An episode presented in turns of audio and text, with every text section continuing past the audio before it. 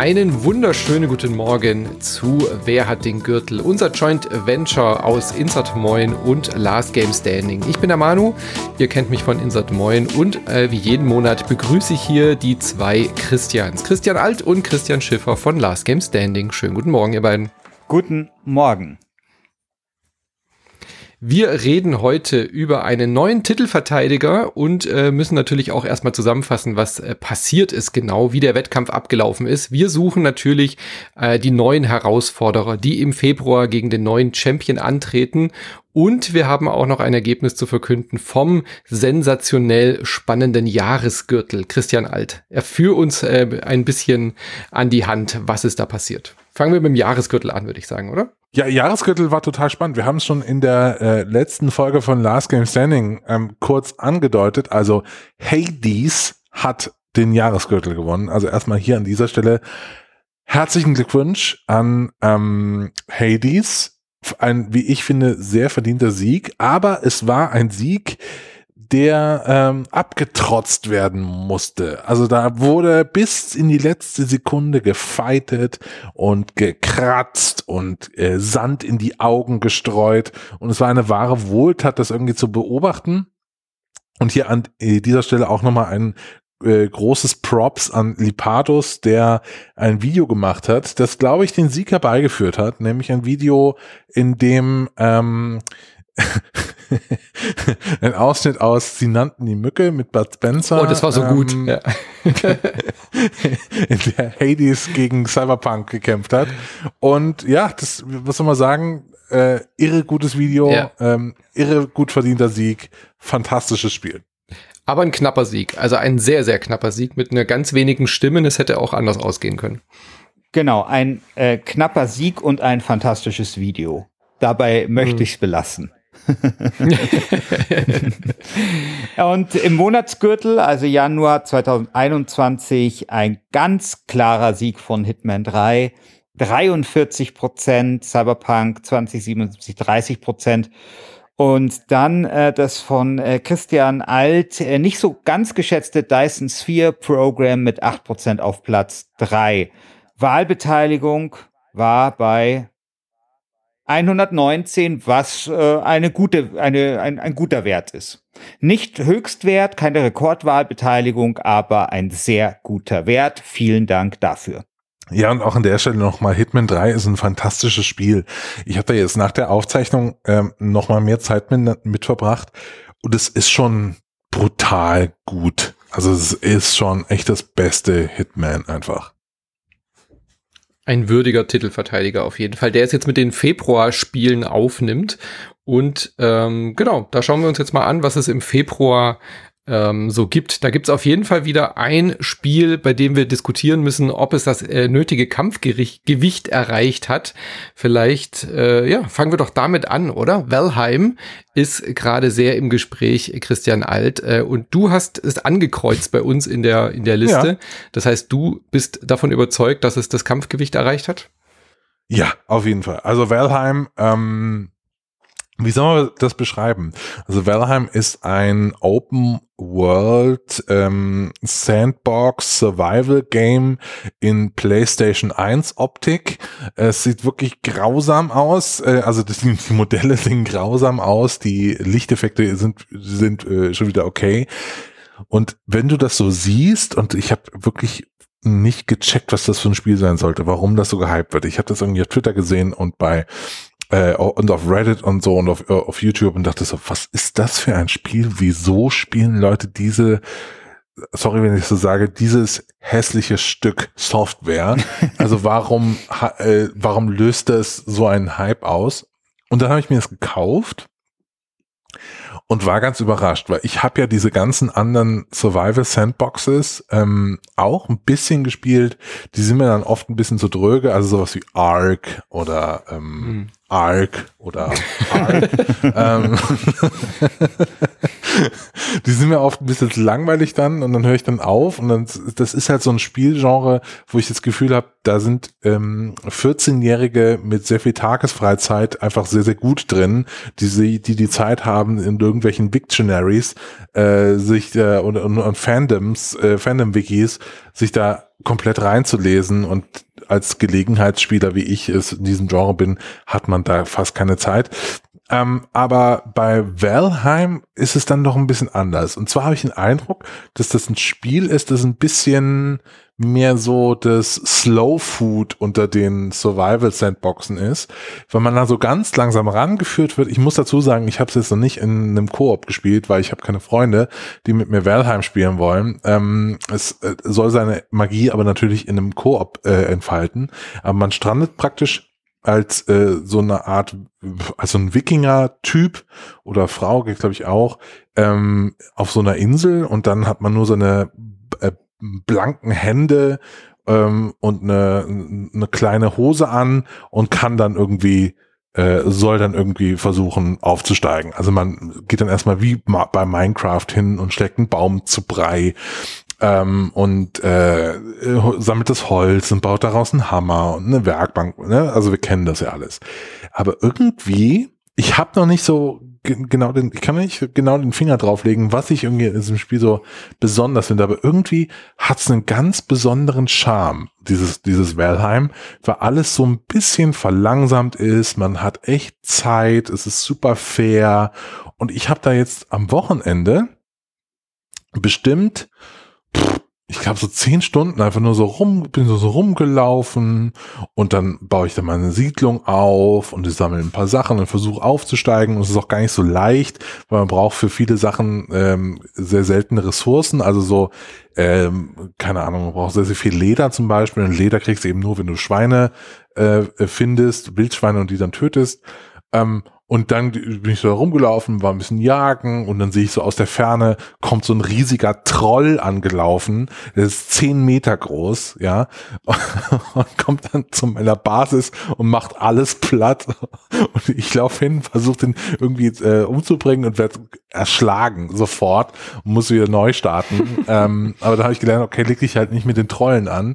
Aber es, ist, es hat so auch in dieser Welt ähm, tolle Monster, die, dann man, die man dann bezwingen kann, ähm, die das Spiel dann aber auch irgendwie wieder fair machen und dann so ein bisschen so ein Reset-Button äh, äh, darstellen. Also ich sag deswegen, dass es das Kampfgewicht hat, weil ich finde, das ist so ein Spiel, da wüsste ich gerade nicht, was sie jetzt noch machen wollen, um das besser zu machen. Klar, Details gehen immer, aber das ist jetzt gerade schon in dieser Form, in der es existiert, in einem Early Access Zustand, schon, hat schon so einen Zauber und so eine, hat mich so in, im Bann genommen, dass ich denke, ja, wir sollten Valheim hier auf jeden Fall eine Chance geben. Mhm. Und ähm, ich jetzt, wo ich so davon erzähle, habe ich eigentlich Bock nach Hause zu fahren und Valheim zu spielen. ja, jetzt, jetzt musst du podcasten mit uns hier noch ein bisschen. Schlimm. Ja, habt ihr denn, was habt ihr denn vom Valheim also, mitbekommen? Also, ähm, ich habe vor allem zwei Dinge mitbekommen. Das eine ist halt diese, dieses Adjektiv Hügge. Ich weiß nicht, wie man das ausspricht. Dieses, dieses, ja, Nor dieses norwegisch-dänische Wort für, ich glaube, Gemütlichkeit ist wahrscheinlich das, was es im Deutschen noch so am ersten äh, trifft. Es soll mhm. halt sehr, sehr hügge sein. Und ähm, das ist so das eine. Und das ist etwas, das gefällt mir sehr. Ich bin ja großer Island-Fan zum Beispiel. Ich war ja da schon dreimal und äh, bin ein großer Fan von Hüggigkeit, ja. Und deswegen äh, das virtuell ausleben zu können, das ist etwas, äh, das finde ich interessant und reizvoll. Das zweite, was ich gehört habe, war immer sowas wie, das ist äh, für, für Leute, die Animal Crossing mögen, aber die entweder Animal Crossing schon ausgespielt haben oder Animal Crossing ist ihnen dann doch ein bisschen zu kindisch. So. Weil es wohl auch so ein, ja, so ein positives, gute Laune-Ding ist, was ganz gut in diese finstere Corona-Zeit der dritten Welle passt. Also, dass das wohl, dass, dass da wohl ganz ähnliche Bedürfnisse damit gestillt werden. das sind die zwei Dinge, die ich gehört habe. Und das dritte, das ist so ein bisschen, also das ist so, äh, du hast gesagt Slow Food. Äh, das ist, das habe ich nämlich auch gehört, dass es nicht so hektisch sein soll. Also nicht so wie sonst halt oft bei so Survival ähm, Spielen mit mit Crafting Scheiße. Also dass das so dass das so stressig ist, sondern dass das alles ein bisschen sich so eher so ein bisschen dahin spielt. Ja.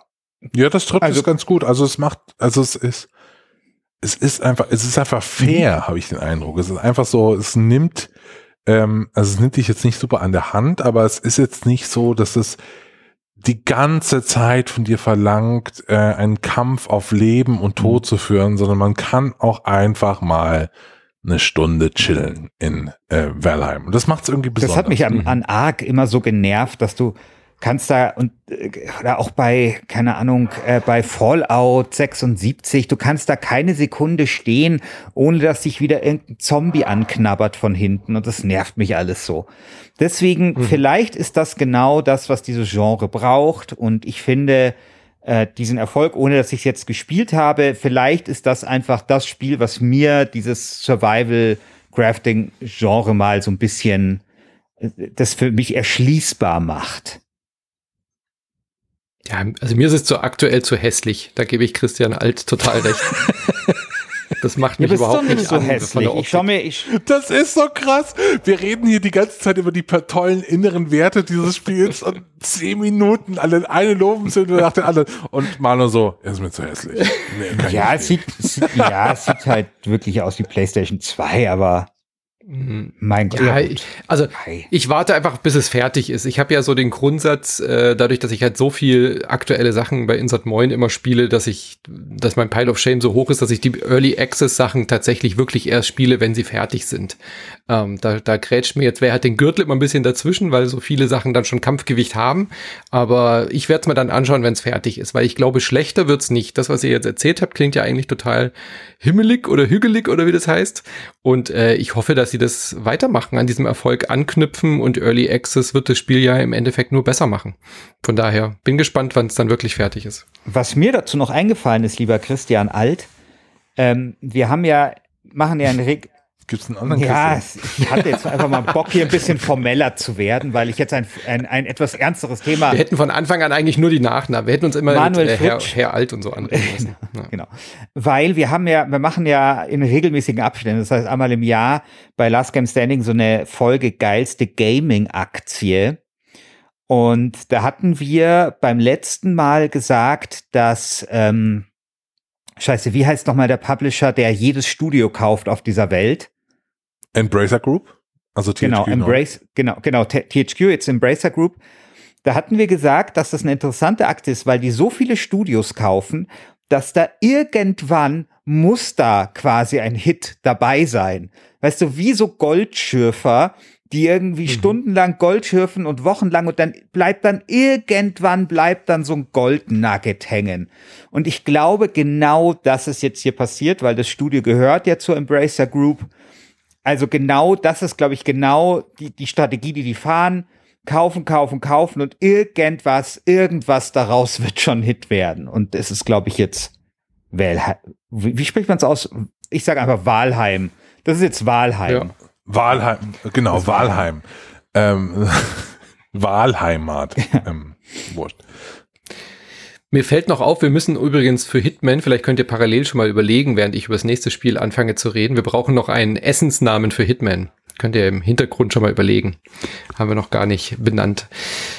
Gut, dann komme ich mal zum nächsten Spiel. Äh, Little Nightmares 2 ist im Februar erschienen. Ähm, das haben äh, der Herr Schiffer und ich gespielt und polarisiert, glaube ich, so ein bisschen. Ähm, wenn ihr es jetzt gar nicht kennt oder gar nicht gehört habt, das geht so in die Ecke von Limbo und Inside, ist natürlich der zweite Teil von Little Nightmares 1, logischerweise ähm, und geht eigentlich auch weiter. Also man trifft auch wieder die Hauptfigur aus dem ersten Teil, aber man spielt eine neue Figur.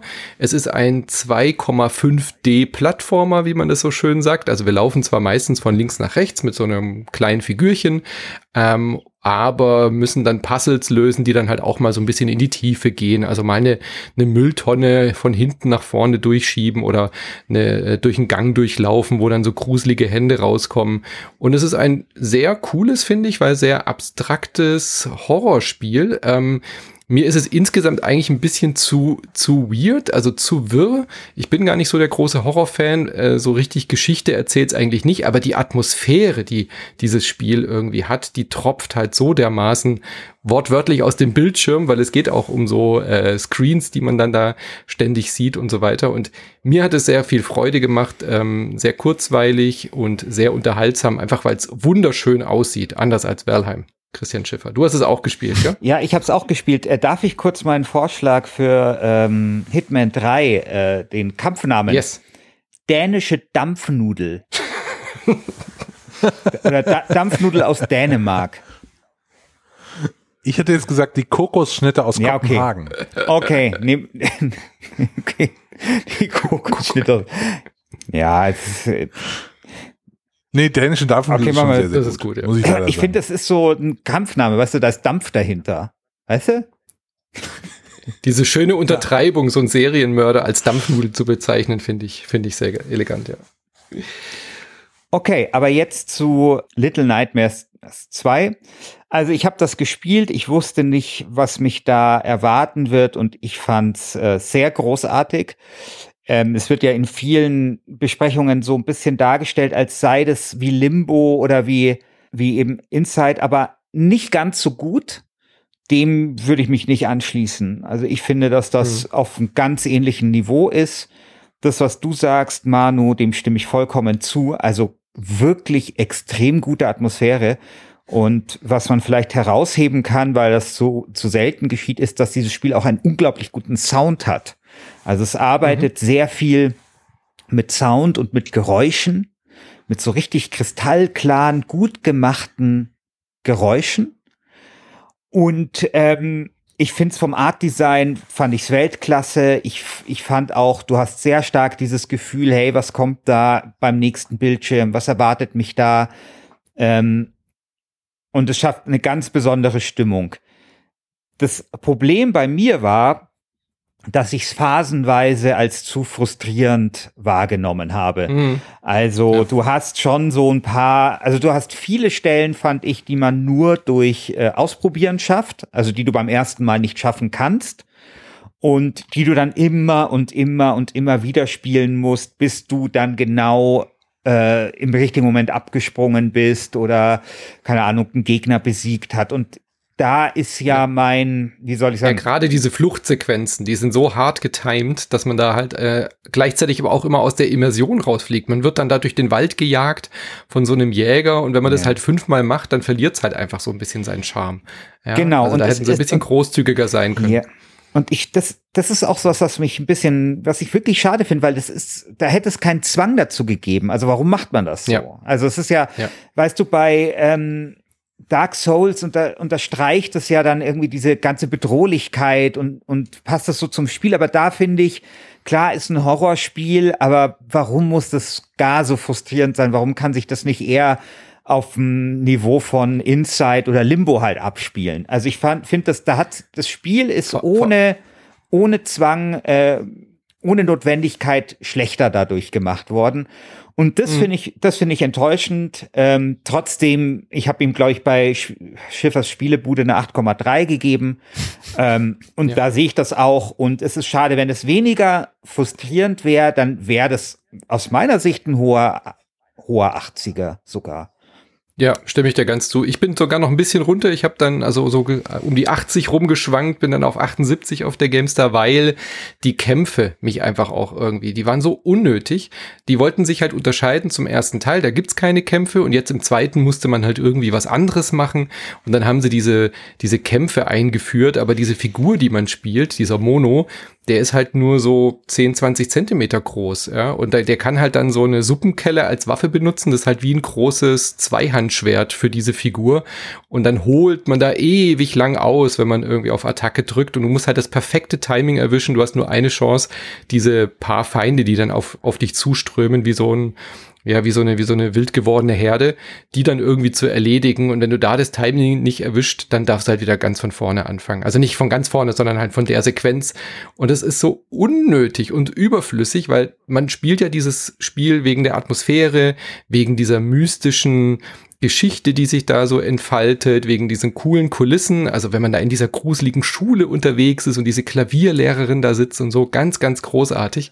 Und dann solche Game-Gimmicks da reinzupacken, wie so Kämpfe, die man äh, meistern muss. Ich finde, das bricht sich einfach total mit der Zielgruppe für dieses Spiel. Also die, die Zielgruppe dieses Spiels will diese Atmosphäre erleben und nicht irgendwie Skills beweisen müssen. Ja, und das haben sie irgendwie nicht verstanden. Deswegen haben sie sich, glaube ich, da selber einfach ein, ein Bein gestellt. Ja. Ja.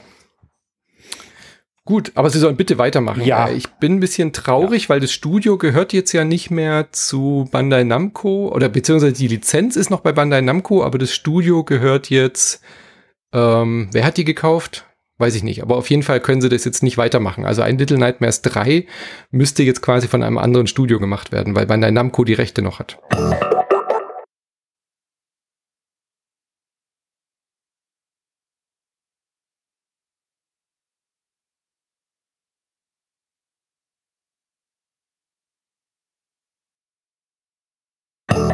Dann kommen wir zum nächsten Spiel, bei dem ich ja letztes Mal schon ein bisschen die Frage gestellt habe, ob das überhaupt Kampfgewicht haben darf, weil es handelt sich um ein Port von Super Mario 3D World. Den möchte ich aber gar nicht ins Feld führen, weil der wäre ja nicht legal. Eine Portierung ähm, darf nicht zum Gürtel antreten, da waren wir uns ja einig, aber Bowser's Fury ist eigentlich ein komplett eigenständiges Spiel, was in diesem Paket verkauft wird. Also Super Mario Hallo, 3D kurzer World Hinweis von ist ein im ein äh, Super Mario äh, 3D-Spiel. Tarsier Logischerweise Studios hört man ja schon, der was auf der Embracer Wii U so ein die, die bisschen wir gerade eben auch untergegangen angesprochen ist, hatten. hat recht Stimmt. wenig Bekanntheit Also von äh, daher, oder äh, Fans Little gewonnen. Nightmares 3 Das ist das Mario, wo man diese Katzenkostüme anziehen kann. Habt ihr wahrscheinlich schon mal gesehen. Und dieser Port wird jetzt äh, für die Switch ist jetzt erschienen und sie haben dem Ding aber ein komplett eigenes ja, separates kleines neues Spiel ähm, dazu spendiert, nämlich Bowser's Fury. Und das würde ich hier zur Abstimmung mit reingeben, weil es ist komplett losgelöst von Super Mario 3D World. Es ist komplett eigenständig, es ist komplett neu und eigentlich so ein bisschen eine Mischung aus Mario Odyssey und dem 3D World. Also der größte Unterschied ist, dass man zwar die gleichen Gimmicks hat wie in Super Mario 3D World, nämlich diese Katzenkostüme, aber es ist eine, ja, so eine freie Inselwelt, auf der man sich frei bewegen kann, man kann die Kamera frei drehen und man hat wie so ein kleines Mini-Adventure, so sechs, sieben, acht Stunden lang, also wie so ein, naja, ein, ein neues Mario auf einer Insel, was halt so zwischen 3D World und Odyssey sozusagen angesiedelt ist. Bowser's Fury ist auch der Name. Bowser ist wütend und äh, wird zu so einer riesigen Kreatur. Also sie haben dann auch ein bisschen die Power der Switch jetzt ausgenutzt im Vergleich zu Wii U und du kannst dann diese, dieses Katzenkostüm auch so bekommen, dass du selber als Mario so King Kong gegen Godzilla Kämpfe mit Bowser machen kannst. Also wirklich sehr, sehr cool geworden und seit langem mal wieder was Neues in, in Marios Welt. Also seit Odyssey kam ja da nicht mehr viel, viel Neues und das hat mich tatsächlich überrascht. Ich habe überhaupt nicht damit gerechnet, dass da jetzt dieser Port so ein komplett eigenständiges Spiel im Spiel bekommt. Und deswegen äh, finde ich, ist es absolut gürtelwürdig, Bowser's Fury hier zur Abstimmung zu stellen. Hat sehr viel Spaß Also, dass es, Gürtel, dass es gürtelwürdig ist, da würde ich niemals widersprechen. ich bin, mu muss natürlich, äh, als recht in diesem Monat, wo wir eh nicht so viel haben, aber das ist ein anderes Thema. Ähm, ähm, aber das ist irgendwie, ähm, aber eine Sache äh, ist mir die ganze Zeit geht mir durch den Kopf und ich denke so, hey, warum redet der von der von der Wii U? Äh, das ist doch ein Spiel vom 3DS. What? und dann habe ich gerade noch mal nachgeschaut. Nee, nee, nee. Es gab beides. Für die, die so genauso dumm wie ich, sind, es gibt auch Super Mario 3D Land, Land. Das ist auf dem äh, 3DS erschienen und dann das 2013er, der Nachfolger, haben sie auf der einer der erfolgreichsten Konsolen äh, der letzten 20 Jahre äh, verballert, nämlich der Wii U. also umso Genau. besser. Das, also von daher äh, eine, große Empfehlung, äh, wenn man das 3D World noch nicht gespielt hat, dann lohnt sich dieser Switch-Port auf jeden Fall. Aber auch für Bowser's Fury lohnt sich da mal einen Blick drauf zu werfen, wenn ihr eine Switch habt. Ähm, wir haben auch einen Podcast dazu gemacht mit Fabian Käufer zusammen bei uns bei Insert Moin, könnt ihr mal reinhören. Äh, wir waren sehr angetan von Bowser's Fury auf jeden Fall. Was mich interessiert, ich habe gelesen, dass dieses Spiel so ein bisschen einen Anschein geben soll, wie ein äh, wirkliches Open World Mario aussehen könnte. Stimmt das? Ja, aber das hat ja Odyssey schon gezeigt. Also es fühlt sich ähnlich an wie Odyssey, weil bei Odyssey hast du ja auch nicht mehr so abgekapselte Level, sondern du läufst ja in so einer teils Open World, also einer abgesteckten Open World rum und sammelst da deine Sterne. Dann gibt's ja, äh, oder was waren es da? Doch, es waren, glaube ich, auch Sterne, ja, für dieses Raumschiff. Von Planeten oder Inseln ja, oder irgendwie sowas. Dieses, ja, genau. Die sammelst du ja ein, dann gibt's eine kurze Animation, aber du machst ja direkt an der Stelle weiter. Also so, so ist es bei Bowser's Fury auch. Du sammelst dann diese Glitzerdinger ein. Ich glaube, das sind so Katzenköpfe oder irgendwie sowas. Und äh, die, das funktioniert genauso wie bei Odyssey. Also es ist jetzt kein, kein Fortschritt oder so in der Richtung. Okay. Ja. Gut. Da bin ich mal gespannt, was die Community dazu sagt. Ja, ja wir, ihr habt ja nicht gespielt, was soll man da schon groß sagen? Ja, ja wir haben sie, wir haben sie gespielt. Also so, ich bin, ich bin aber, aber was mich auch noch interessieren würde, ist, wann denkst du, kommt denn das nächste richtige Mario raus? Oh also hier so ein Mario Light nochmal als Cash Cow in den Store zu stellen, ist natürlich smart, aber Wann kommt denn so das nächste große Mario? Kann man da jetzt schon was erahnen aus dieser, aus diesem Release oder? Nee. Ähm, ich bin, ich frage mich nämlich auch, wie dieses Bowser's Fury entstanden ist. Also warum sie da nicht ein größeres eigenes, eigenständiges Spiel draus gemacht haben. Das verstehe ich auch nicht so ganz. Das hätte ja ohne Probleme auch funktioniert. Äh, die Notwendigkeit, da jetzt dem Port noch was beizulegen, war ja eigentlich nicht gegeben. Nintendo macht es ja ständig, irgendwelche Ports einfach ein bisschen hübscher und ein bisschen moderner zu machen. Es hätte auch so funktioniert. Also keine Frage. Vielleicht, äh, keine Ahnung, vielleicht haben sie auch Bowser's Fury irgendwie Vielleicht war das so ein Prototyp, den sie dann irgendwie eingestellt haben und dann haben sie gedacht, okay, als kleine Form können wir das da vielleicht beilegen. Das nächste große Mario ist ja noch in weiter Ferne. Ich glaube, Mario Kart wäre mal wieder dran. Also es, äh, Mario Golf wurde jetzt ja gezeigt bei der letzten Nintendo Direct, aber ansonsten gab es nichts von Mario zu sehen. Also wenn, dann gibt es wahrscheinlich Mario Kart nächstes Jahr oder so. Nun gut. Sehr gut. Wollen wir ähm, bei in der Welt der ähm, japanischen Spiele bleiben? Mhm. Jetzt haben wir haben gerade über ein Spiel gespielt, das, äh, das nur du gespielt hast, aber ich würde gerne über ein Spiel noch sprechen, das niemand von uns gespielt hat, aber das ich gerne noch erwähnen würde. Und zwar Bravely Default 2. Ja. Äh, das ist, ähm, wenn ihr diese Folge hört, ist es rausgekommen. Es kommt am 26. Februar raus. Ist ähm, der Nachfolger von Bravely Default 1, ist klar. Und da bin ich ja eigentlich ganz gespannt, wie das, äh, äh, wie das so ist. Also das ist eine, äh, das ist ein Spiel, das ich mir noch gerne anschauen Wo, würde. Für was erscheint das denn? Für die Switch. Ah. Hast du auch das erste Bravely Default? Nee. okay. Das habe ich gespielt und ich fand es gar nicht so schlecht. Das war auch ein 3DS-Spiel, gell? Wo wir gerade bei 3DS sind. Genau. Ja. Doch, deswegen bin ich eigentlich auch ganz gespannt auf den zweiten. Das ist halt so sehr, sehr klassisch JRPG, die hohe Kunst des JRPG. Also wenn man diese Sachen vermisst, das äh, hat man ja gerade schon rausgehört an äh, Herr Schiffers, hm, das hat Octopath Traveler ja wunderbar bedient, dieses, dieses, dieses Retro-Gefühl, äh, was man so lange vermisst hat. Bravely Default hat mir damals sehr viel Spaß gemacht. Der zweite kommt jetzt für die Switch und das hat äh, vor allem ein cooles Kampfsystem, dass man ja immer so diese Angriffe verzögert verzögert oder drauf verzichtet und dann mhm. laden die sich auf und dann hat man eben, wenn man diese Default-Angriffe macht, dann laden sich die anderen auf. Ähm, ist eigentlich ganz cool. Es ist halt so dermaßen japanisch gewesen von der Story und den Charakteren und den Klassen oder den Jobs und die Berufe und so. Ich habe mich noch nicht rangetraut. Ich habe es auf der Switch jetzt äh, schon installiert, aber ich habe mich noch nicht rangetraut. Aber vielleicht können wir ja da nächstes Mal noch was dazu sagen, Herr Alt. Ja, äh, können wir nachschieben tatsächlich im nächsten ähm, Gürtel. Und der Sch Herr Schiffer hat ja eben so äh, gejauchzt, will ich mal sagen, weil ich glaube, der Christian sucht noch nach einem Spiel für einen Urlaub. das könnte ein Kandidat ja, das sein. Stimmt. Das könnte ein Kandidat sein, weil ich äh, wusste letztens feststellen, dass äh, Mass Effect äh, später erscheint, als ich dachte. Aber ein Kandidat könnte auch, um jetzt mal den Übergang zu machen, Persona 5 Strikers sein.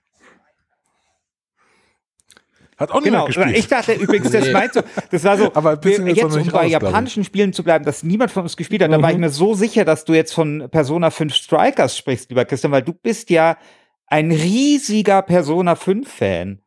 Du, also deiner Meinung nach ist das ja das beste Spiel der Welt. Es ist das beste mhm. Spiel der Welt.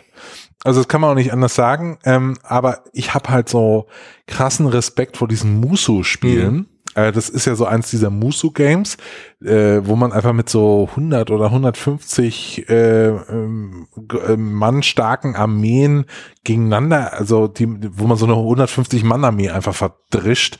Ähm, und da habe ich noch nie so wirklich reingefunden, aber ich habe jetzt leider gehört, und damit haben sie mich schon wieder fast gehabt, dass dieses Persona 5 Strikers auch eine interessante Story haben soll mit den Charakteren aus Persona 5.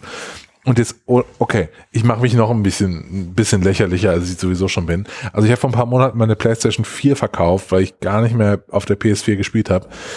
Und jetzt habe ich tatsächlich wieder so Bock gekriegt, Persona 5 zu spielen, dass ich mir überlegt habe, ob ich vielleicht bei Ebay für ja, 100 mach, Euro mehr kostet mit der PS5. Das nervt so sehr. Hey, weißt du, letztens haben wir Pro Evolution Soccer Session gemacht und dann so, ja, okay, wir fragen Christian und dann so, ach, der hat ja gar keine Playstation mehr.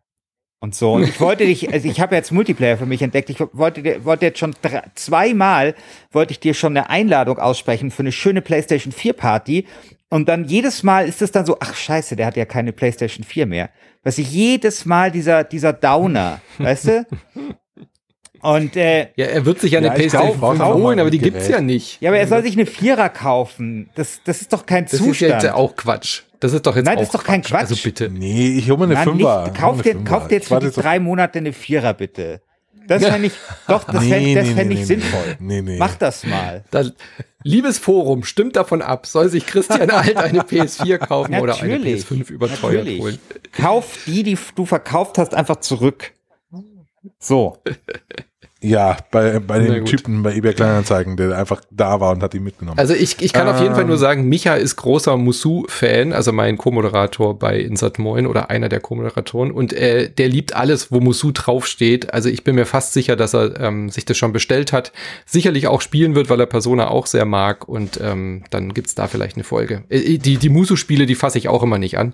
Ich habe das ein bisschen mal probiert bei dem Hyrule Warriors, aber es ist einfach nicht mein Genre. Da, ich komme da irgendwie nicht rein. Aber ich glaube, für Persona 5 Fans ist es schon wirklich äh, begeisternd, weil man halt einfach die Charaktere wieder trifft. Finde es sehr, sehr cool, dass man oh, da in diesen Musu-Spielen ähm, dann immer wieder so Begegnungen dann auch hat mit diesen Personen und Dialoge und wirklich auch eine Story vorantreibt. Ist ja eigentlich eher untypisch für so ein Action-Genre.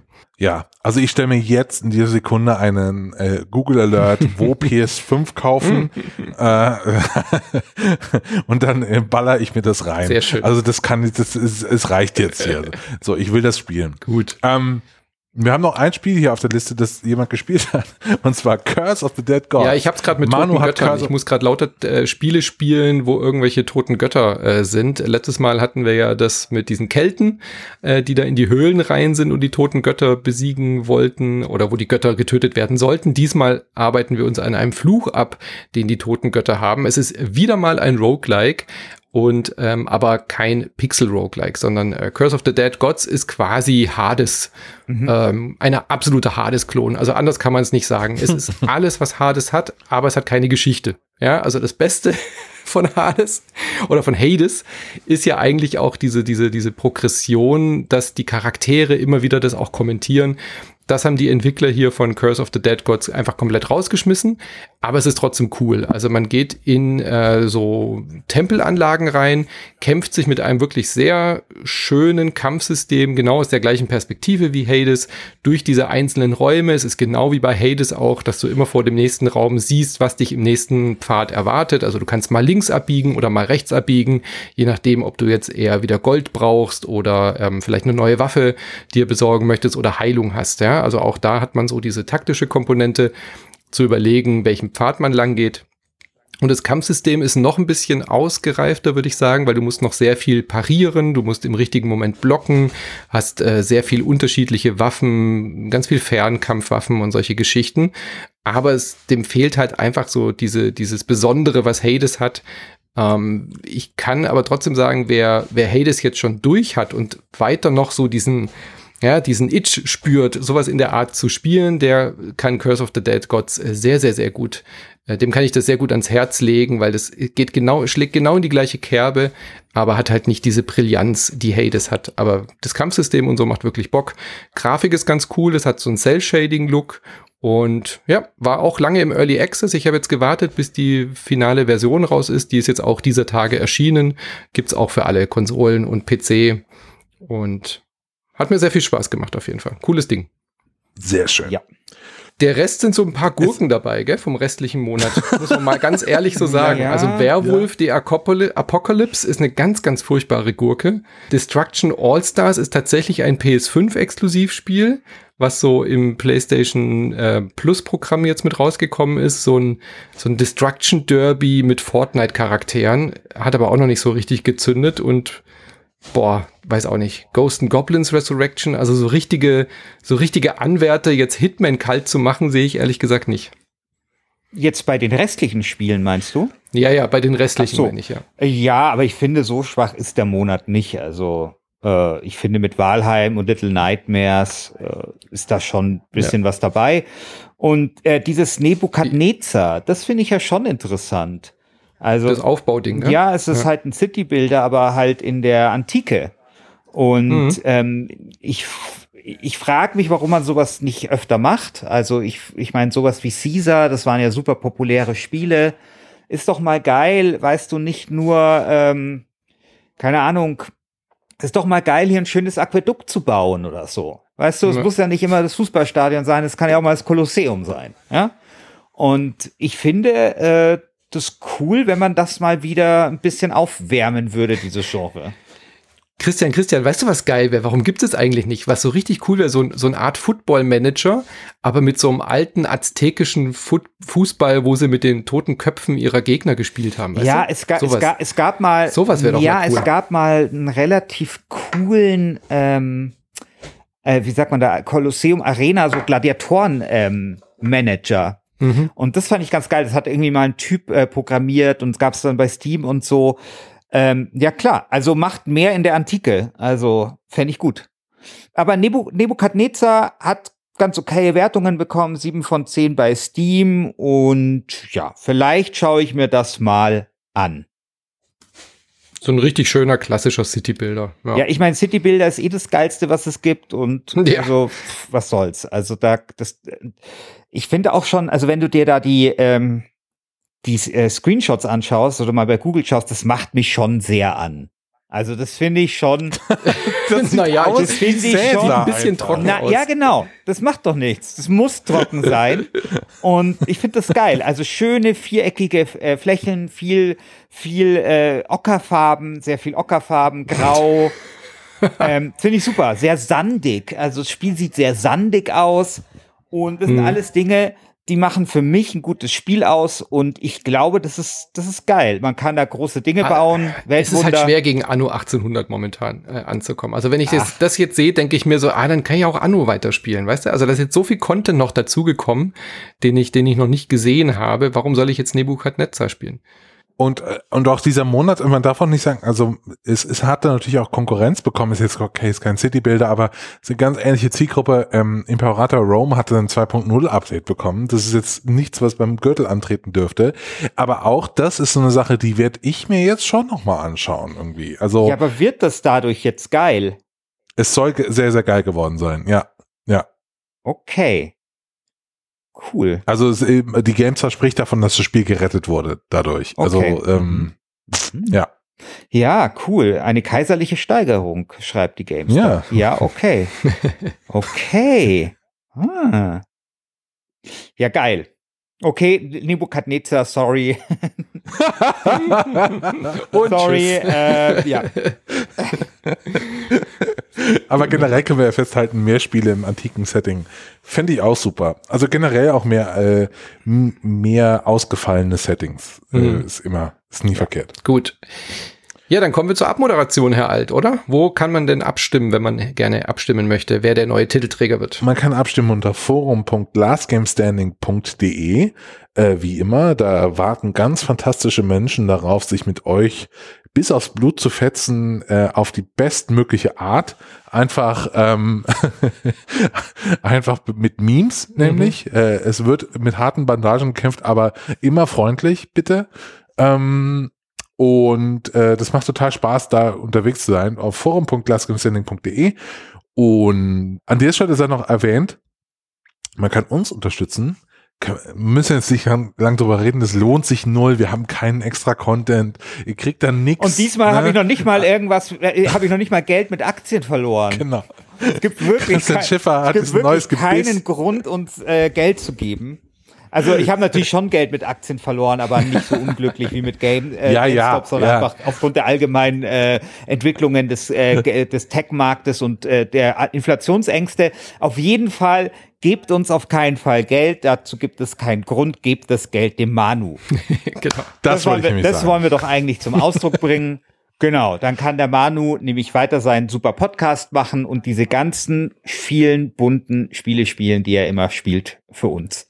Sehr gerne. Ja. Würde mich sehr freuen auf patreon.com slash insertmoin oder bei steadyhq.com slash insertmoin. Wir haben natürlich auch viele freie Folgen, wenn ihr erstmal so reinhören wollt. Einfach insertmoin suchen bei Podcatchern eurer Wahl. Und wie gesagt, wahrscheinlich Persona 5 Strikers oder solche Geschichten, so Muso-Spiele, werdet ihr dann da auch finden. Wir haben ja ein buntes Team, die sehr unterschiedlichen Spielgeschmack haben. Und wir hören uns in dieser Konstellation in vier Wochen wieder zum Gürtel im März. Und da freue ich mich schon sehr drauf. Bin sehr gespannt, welchen Titelverteidiger wir denn haben, ob wir nochmal Hitman, die dänische Dampfnudel haben. Ja, was, was glaubt ihr denn? Also ich finde, wir haben mit, mit Persona 5, Little Nightmares 2 und mhm. Walheim haben wir schon drei potente Herausforderungen, finde ich. Also zwei, vielleicht also Persona 5 und Walheim, also vor allem Walheim schätze ich schon als relativ stark ein. Also das, das könnte schon, das könnte schon hinhauen. Also ich glaube, wenn es einer, wenn es einer macht, Hat dann Walheim. Spieler. Die anderen sind, glaube ich, eher eher zu nischig. Die einen sind nur auf der Switch unterwegs. Das äh, Little Nightmares ist nur Horror. Also Valheim hat, glaube ich, die größte ja, ja. größte äh, Massenwirkung. Ja, aber ja, nicht vergessen, ähm, Hitman hat jetzt noch ein Patch bekommen. Also die sind da immer noch dran. Mhm. Das Spiel erfreut sich wirklich großer Beliebtheit, ähm, wie man im Plattitüdendeutsch sagen würde. also äh, von daher ähm, nicht unterschätzen. Nee, ich glaube ich glaub schon, dass, also ich würde schon sagen, dass Hitman der Favorit ja. ist, aber ein schlagbarer Favorit, finde ich. Es liegt in eurer also Hand, liebe schon, Community. Genau. Dann sagen wir Tschüss. Bis zum Sehr nächsten Mal. Ja, ich auch. Ja. Dann bis zum nächsten Monat. Ciao. Ciao.